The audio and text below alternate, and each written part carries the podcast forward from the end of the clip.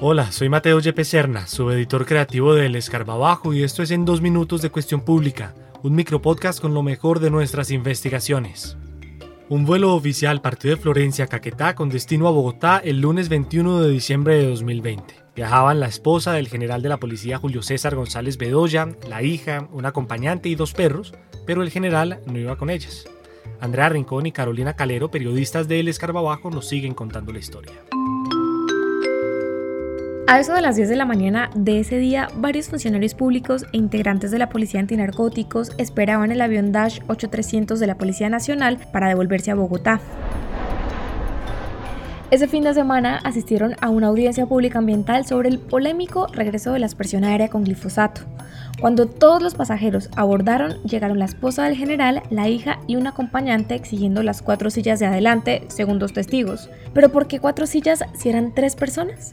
Porque el cuarto asiento era para uno de los dos perros que llevaban. Incluso, según testigos, dos policías tuvieron que bajarse porque no cabían. Un agente de la tripulación le pidió a la señora que pusiera el perro en el piso, pero el acompañante le respondió que se iba a quejar con sus superiores en Bogotá. Un pasajero nos dijo que uno de los perros se vomitó durante el trayecto. Lo curioso es que en el manifiesto de carga que nos entregó la policía antinarcóticos no se indicó la presencia de animales domésticos. El general González tiene una versión muy distinta de los hechos. Me tocó sacar a mi hija de urgencias, sacarla del Caquetá, porque pues, yo estaba, o sea, por donde el ministro, yo estaba trabajando allá, mi familia fue a visitarme, tratar de pasar Navidad. Entonces, en la época del, del, del 21 de diciembre del año pasado, que fue el vuelo, su familia vivía en Florencia. Sí, claro, yo estaba radicado, pero yo no estaba en Florencia cuando sucedió el evento de mi hija. Sí, pero nos dijeron que había, había otra persona, un muchacho y que habían dos perritos. Que yo sepa, pues iba mi esposa y, y mi hija.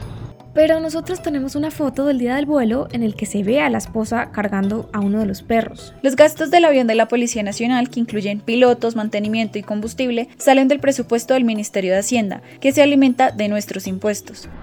Bienvenidos a González Airlines. Toma asiento y disfruta del viaje. Lee la historia completa en cuestionpublica.com. Hasta pronto.